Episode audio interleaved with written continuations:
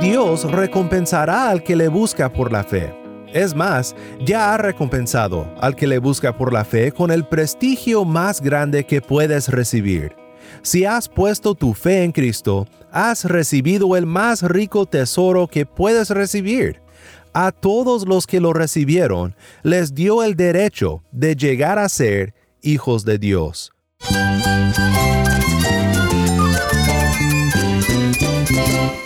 Cristo es la esperanza. Cristo es mi Señor y mi Salvador. Cristo ha transformado mi vida. Cristo es la viña. Separado de Él, nada puedes hacer. Cristo es el camino, la verdad y la vida. Jesús es mi todo. El único descanso, la única paz verdadera es con Jesucristo. Estás escuchando a El Faro de Redención, Cristo desde toda la Biblia para toda Cuba y para todo el mundo.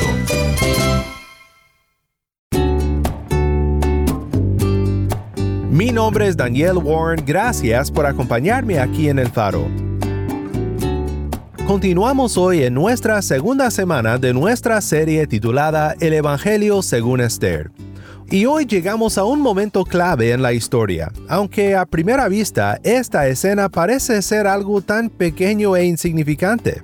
Pero ningún momento es insignificante en los planes de nuestro Dios providencial.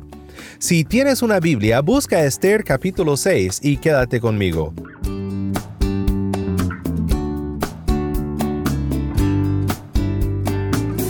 El faro de redención comienza con mil voces, canta para su gloria.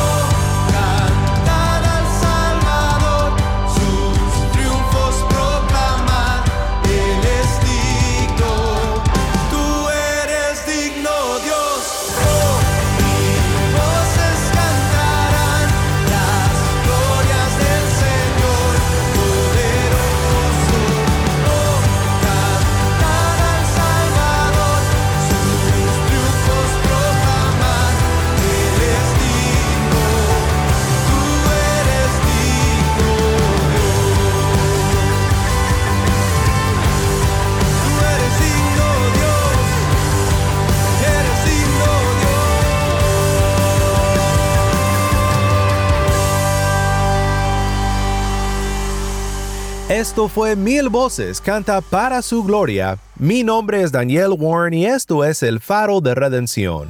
Cristo desde toda la Biblia, para toda Cuba y para todo el mundo.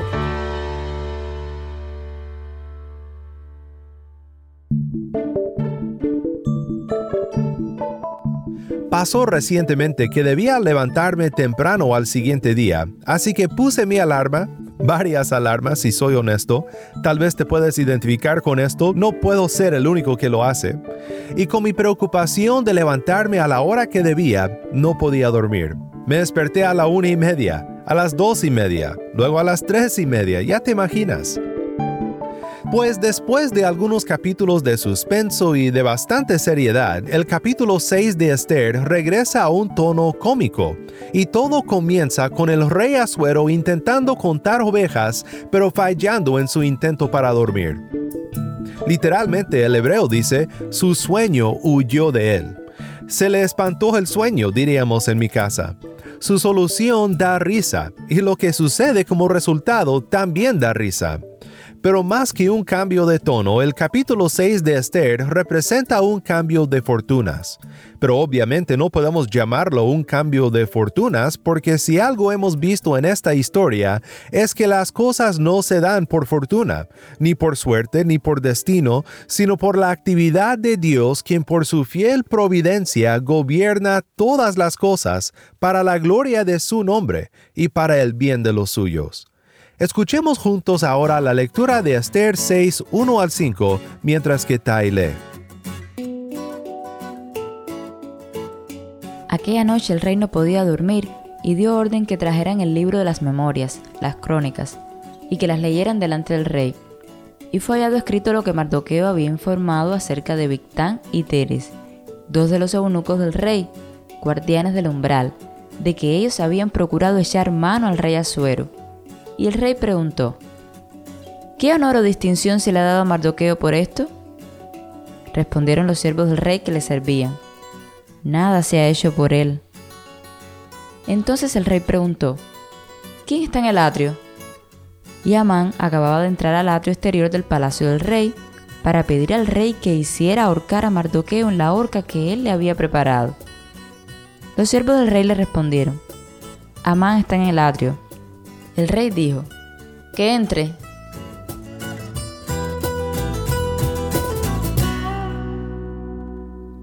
Gracias, Tai. Nuevamente esto fue Esther 6, versículos 1 al 5. Hay un proverbio relevante para esta escena y es Proverbios 21, versículo 1. Como canales de agua es el corazón del rey en la mano del Señor. Él lo dirige donde le place. Hay momentos en la Biblia cuando el sueño es interrumpido por un sueño o una revelación de Dios, por ejemplo, como sucedió con Nabucodonosor. Pero en su típica manera, esta escena del libro de Esther sigue desarrollando el tema de un Dios silencioso y detrás de las escenas, en ausencia aparente, pero más que presente y más que poderoso y en control de todo lo que sucede. Por casualidad, el sueño se le espantó a Asuero por casualidad, entre colmillas, pidió que abriese el libro de las memorias, probablemente para causarle sueño, o por la voz que leía, o simplemente por el contenido tan aburrido y tedioso. Por casualidad, el dedo del lector cae sobre los acontecimientos del capítulo 2, cuando Mardoqueo salva la vida del rey al frustrar el complot de los guardianes del umbral. Por casualidad, el rey se había olvidado de esto sin haber recompensado ni honrado a Mardoqueo hasta este momento tan oportuno. Y por casualidad, ¿quién estaba a la mano a medianoche en el atrio sino el mismísimo Amán? Es imposible para el corazón de fe no sentir la presencia de Dios al escuchar todo esto. Supongo que tú probablemente puedes pensar en ocasiones similares cuando la mano de Dios obró de una manera silenciosa pero tan obvia en tu vida. Una tragedia evitada por casualidad. Una conversación evangelística con una persona encontrada por casualidad en algún lugar todos los por casualidades de nuestras vidas son pasos dirigidos por la providencia fiel de nuestro Padre. un punto profundo comunicado en la típica manera tan cómica de este libro. Pero es comedia en servicio del entendimiento. Da grandes lecciones para el que tiene ojos para ver. La comedia continúa en esta siguiente escena. Retomemos la historia desde el versículo 6.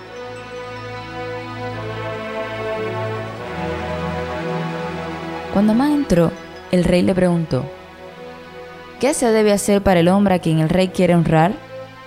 Y Amán se dijo, ¿a quién desearía el rey honrar más que a mí? Amán respondió al rey, para el hombre a quien el rey quiere honrar, que traigan un manto real con que se haya vestido el rey, y un caballo en el cual el rey haya montado y en cuya cabeza se haya colocado una diadema real y el manto y el caballo sean entregados en mano de uno de los príncipes más nobles del rey, y vistan al hombre a quien el rey quiere honrar, lo lleven a caballo por la plaza de la ciudad y anuncian delante de él. Así se hace al hombre a quien el rey quiere honrar. Entonces el rey dijo a Amán, Toma presto el manto y el caballo como has dicho, y hazlo así con el judío Mardoqueo, que está sentado a la puerta del rey. No omitas nada de todo lo que has dicho,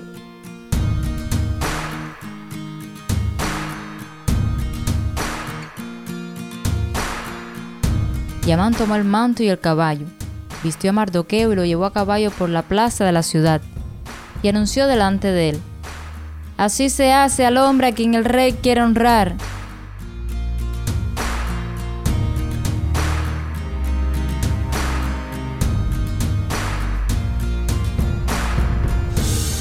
¿Te imaginas la reacción de Amán en ese preciso momento? Amán le acaba de dar a Asuero su lista de Navidad porque cree que es él a quien el rey quiere honrar. Hazlo así con el judeo Mardoqueo, dice Asuero, que está sentado a la puerta del rey. Una cachetada total en plena cara para el orgulloso Amán. Grande orgullo, profundo egoísmo, venenosa presunción. Estas son las características que definen al antagonista de la historia de Esther. Ya vimos cómo se airó por la falta de respeto que recibió de parte de Mardoqueo, pero aquí en esta parte de la historia vemos de la manera más clara el verdadero carácter de Amán. No puede este hombre imaginarse un mundo donde él no sea la estrella del show. Regresando al tema que hemos visto en todo este libro, este tema de la gran batalla entre la simiente de la serpiente y la simiente de la mujer, la gran batalla en la cual esta rivalidad entre Amán el Agageo y Mardoqueo el Benjamita es un enfrentamiento más, la batalla que terminará en una victoria decisiva en la cruz del Calvario pues pensando en esto, vemos que el orgullo de Amán es nada más que el escudo de armas de los hijos del diablo. Fue el orgullo que resultó en el arrojamiento de Satanás del cielo. La tentación de Adán y Eva fue en su forma más básica una tentación al orgullo y el enaltecimiento de sí mismos. Cuando Cristo fue tentado por Satanás en el desierto, la última tentación, a mi parecer, refleja el deseo orgulloso del corazón de Satanás. Toda la tierra como pertenencia, si solo me adoras. Esta fue la lista de Navidad de Satanás, y lo sigue siendo. El puritano Tomás Manton una vez dijo, de todos los pecados, Dios se dedica a castigar el pecado del orgullo aborrece a otros pecadores, pero declara pleno desafío y hostilidad contra los orgullosos. Alguien le preguntó a un filósofo que si qué hacía Dios, y él contestó que todo su trabajo era exaltar a los humildes y derribar a los orgullosos. Este es el mismo negocio de la providencia. La Biblia está llena de ejemplos. El ejemplo de Amán es un ejemplo más del negocio de la providencia derrumbando a los orgullosos y exaltando a los humildes. Quiero recordarte para la aplicación práctica que debemos de reconocer siempre que el orgullo y el deseo de aclamación son una marca del maligno. Esto nos debe de conmover a una humildad paciente en nuestro peregrinaje en esta tierra. Mardoqueo, por motivaciones desconocidas a nosotros, hizo lo correcto cuando intervino en el asunto de los guardianes del umbral y salvó la vida del rey Asuero. Y el silencio de parte del rey puede haberle frustrado o desanimado, no lo sabemos, pero sí nos podemos identificar con Mardoqueo. ¿Cuántas veces no hemos vivido rectamente, hecho lo que debemos de hacer y no hemos recibido reconocimiento alguno? Ni de los hombres ni de Dios tampoco, o a lo menos eso es lo que pensamos. Quiero citar otra vez a Thomas Manton porque dijo algo muy importante de recordar en nuestro peregrinaje en esta tierra. Muchos confunden a la ambición y piensan que desear un alto puesto solo es incorrecto cuando se busca de una manera incorrecta. Pero fingir grandeza es contrario a las reglas del Evangelio. Debemos de dejar nuestro avance a la dulce invitación de la providencia y quedarnos en donde estamos hasta que el maestro del banquete nos pida sentarnos en un lugar de más prestigio. Es importante que recordemos en nuestro peregrinaje terrenal que es realmente eso, un peregrinaje. Este no es el final de la historia. Y Dios recompensará al que le busca por la fe. Es más, ya ha recompensado al que le busca por la fe con el prestigio más grande que puedes recibir. Si has puesto tu fe en Cristo, has recibido el más rico tesoro que puedes recibir. A todos los que lo recibieron, les dio el derecho de llegar a ser hijos de Dios. Juan 1, versículo 12. El comentarista Ian Duguid nos recuerda lo siguiente. ¿Cómo podemos nosotros ser tardos en confiar en la providencia de Dios, visto que Él ha enviado a su Hijo, amado, a la cruz en nuestro lugar? ¿Acaso no nos dará además de Cristo todo lo que necesitamos para nuestro crecimiento en la piedad? Quizás en este momento aún estamos en una situación como la de Esther capítulo 5, rodeados por enemigos a todos lados, cuyos planes en contra de nosotros parecen realizarse con éxito. Quizás aún experimentamos los dolores y las dificultades de vivir en un mundo caído, un mundo que parece existir en las garras de un imperio maligno. Pero aun si somos malentendidos o maltratados, cada mal será corregido en el día final. Aunque el imperio del maligno haga lo peor, no podrá prevalecer contra aquellos quienes se han refugiado en Cristo. A final de cuentas, toda su turbación será en vano. Mi hermano en Cristo, no desmayes en hacer el bien, pues a su tiempo, si no nos cansamos, segaremos. Gálatas 6:9.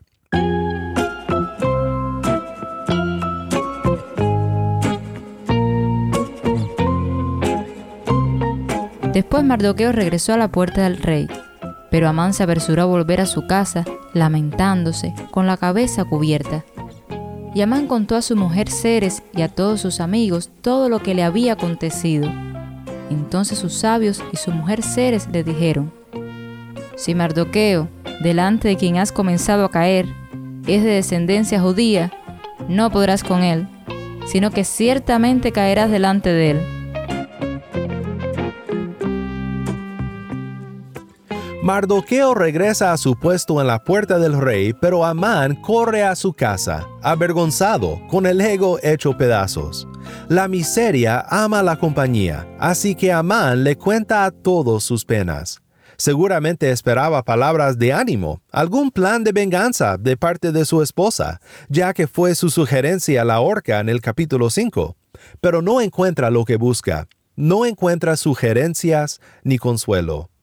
Entonces sus sabios y su mujer Ceres le dijeron, Si Mardoqueo, delante de quien has comenzado a caer, es de descendencia judía, no podrás con él, sino que ciertamente caerás delante de él. La reputación del Dios de los judíos es conocida aún en su aparente ausencia, y parece ser que se empieza a dudar de que realmente está ausente. Lo que ha acontecido empieza a verse claramente para el que puede leer entre líneas, pero aquí solo hay reconocimiento sin arrepentimiento. Aún los demonios creen y tiemblan. El comentarista Matthew Henry observa, Amán había comenzado a caer, y entonces ciertamente era un hombre perdido. Se ha observado de los favoritos de los reyes que una vez que pierden su gracia, caen completamente, tan rápidamente como subieron. Es verdad de los enemigos de la iglesia que cuando Dios comienza con ellos, terminará con ellos. En cuanto a Dios, su obra es perfecta. Con esto hemos llegado al clímax para el tramo del libro de Esther. Tres banquetes ocurren antes, tres después. Con el capítulo 6 hay un vuelco de fortunas que, visto desde una cosmovisión bíblica, es mucho más que eso. Es el triunfo de la providencia de Dios en la preservación de su pueblo. Una noche de insomnio y la casualidad de recordar el asunto de Mardoqueo no es ninguna casualidad. Por más insignificante que parezca, que al rey se le haya espantado el sueño, hay un poder obrando por detrás de las escenas el poder de nuestro fiel Dios, cuya providencia y cuyos planes no pueden ser frustrados por el enemigo.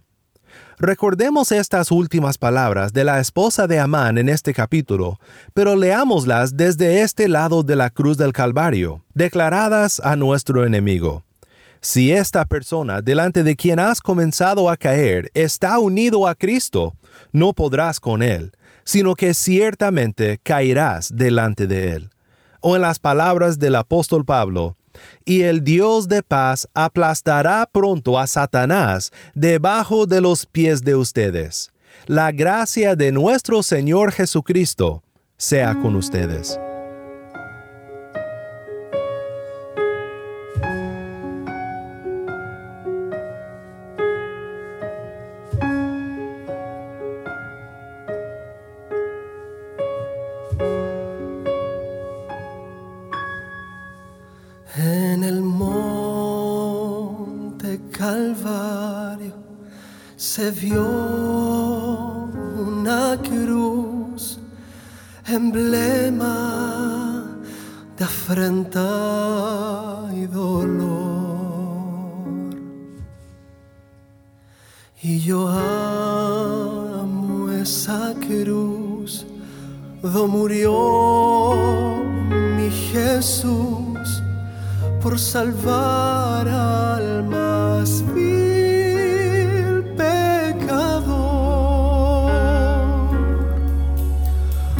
Siempre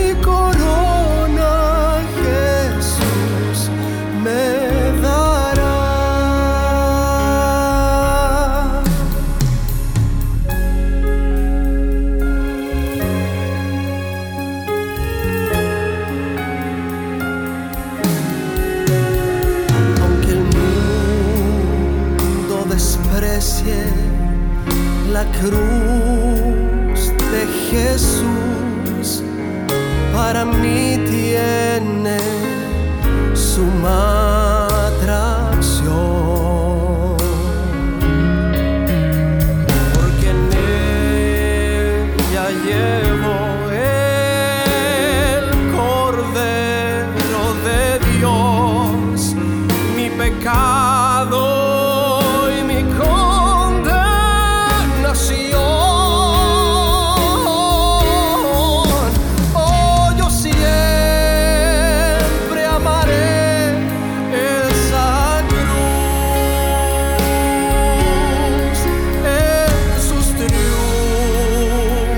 me glory.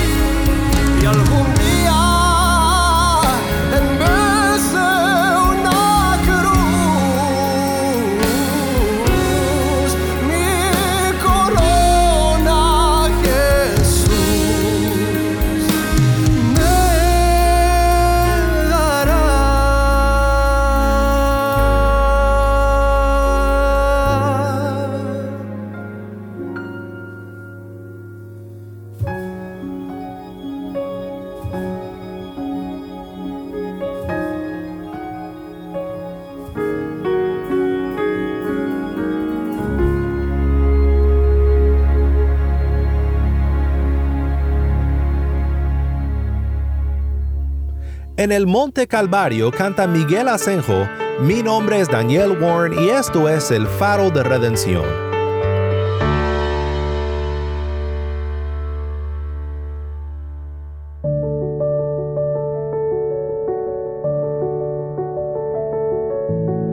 Oremos juntos para terminar.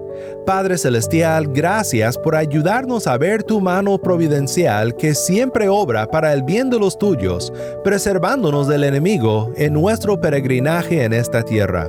Perdónanos, Padre, por las muchas veces en las que nuestro orgullo busca reconocimiento y gloria en este mundo, cuando gloria inimaginable nos espera cuando Cristo regrese.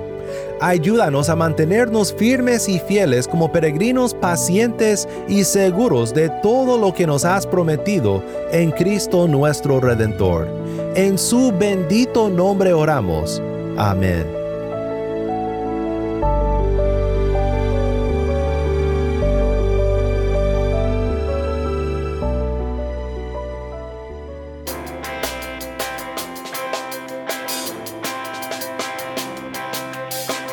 El Faro de Redención como programa radial fue ideado para Cuba, pero ha crecido a un nivel global y si estás en sintonía fuera de Cuba, te agradezco por pasar estos tiempos con nosotros estudiando temas que nos fortalecen en nuestro caminar cristiano.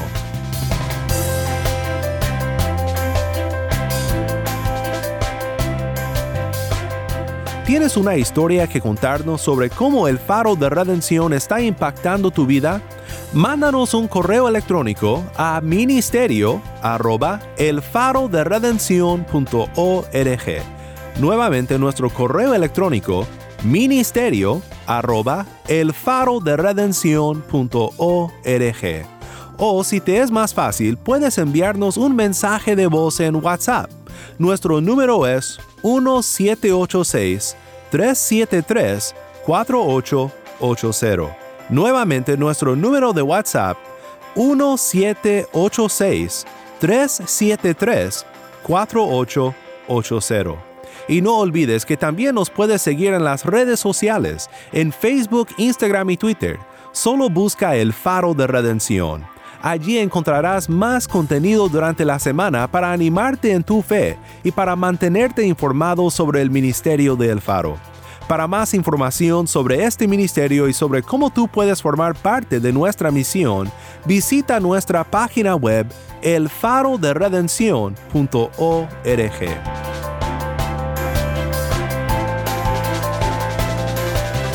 Mi nombre es Daniel Warren. Te invito a que me acompañes mañana para dar continuación a nuestra serie El Evangelio según Esther la luz de Cristo desde toda la Biblia para toda Cuba y para todo el mundo, aquí en el faro de redención.